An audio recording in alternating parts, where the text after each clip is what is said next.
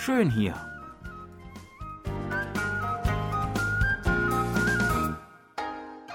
Ausflugstipps für Korea mit Jan Dirks.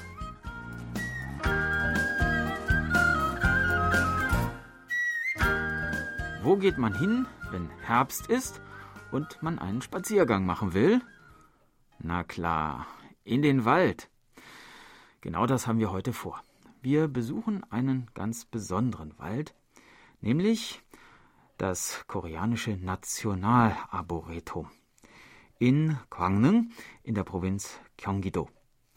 Mit dem Auto braucht man von der Seouler Innenstadt bis dorthin ungefähr eine bis anderthalb Stunden, je nach Verkehrsverhältnissen. Bevor man aufbricht, sollte man allerdings unbedingt eines beachten, um einen Parkplatz zu bekommen, muss man sich einen Tag vorher anmelden, sonst steht man plötzlich ziemlich dumm da, dort mitten im Wald. Man kann aber auch mit öffentlichen Verkehrsmitteln hierher gelangen. U-Bahn-Linie 1 bis Ujeongbo, Ausgang 5 und dann Bus Nummer 21, der direkt vor dem Nationalen Arboretum hält. Auch über die Öffnungszeiten sollte man sich vorher informieren, denn sonntags und montags bleibt das Waldgelände geschlossen, um die Natur zu schonen. Das Nationalarboretum wurde im Jahre 1987 fertiggestellt. Sein Standort wurde ganz bewusst gewählt. Ganz in der Nähe liegt das Grab von König Sejo aus der Joseon-Dynastie, das ebenfalls besichtigt werden kann. Im Jahre 1468 wurde König Sejo hier begraben und so wurde der umliegende Wald von Kwangnen seit mehr als 550 Jahren von vielen Generationen in besonderem Maße geschützt und gezielt verwaltet.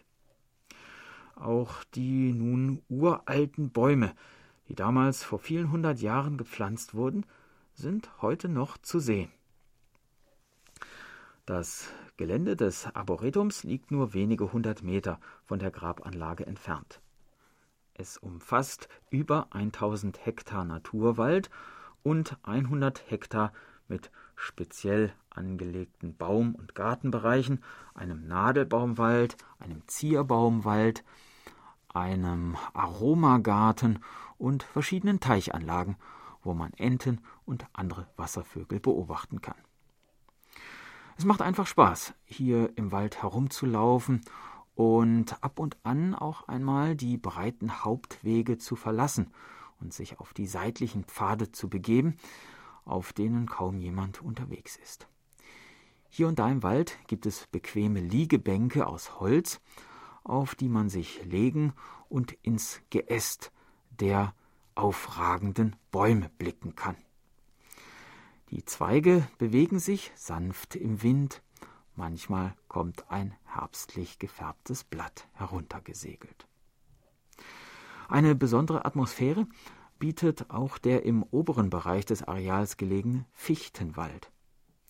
Während man in Deutschland ja praktisch in jedem Mittelgebirge auf Fichtenwälder dieser Art trifft, ist dies für Korea, wo ja stattdessen Bergkieferngehölz vorherrscht, eine durchaus ungewöhnliche Landschaftsform. Tatsächlich gibt es in ganz Korea nur drei solcher Fichtenwälder. Dieser hier wurde vor etwa 100 Jahren angelegt. Wer mehr über den koreanischen Wald im Allgemeinen erfahren möchte, bekommt dazu im angrenzenden Waldmuseum, dem größten Waldmuseum Asiens, wie es auf der Webseite heißt, reichlich Gelegenheit. Das Waldmuseum ist architektonisch in traditionellem koreanischen Stil gehalten und die Innen- und Außeneinrichtungen sind aus Holz und Stein konzipiert. Das Museum enthält 11.000 Stücke koreanischer forsthistorischer Materialien, Relikte und Holzprodukte in insgesamt fünf Ausstellungshallen.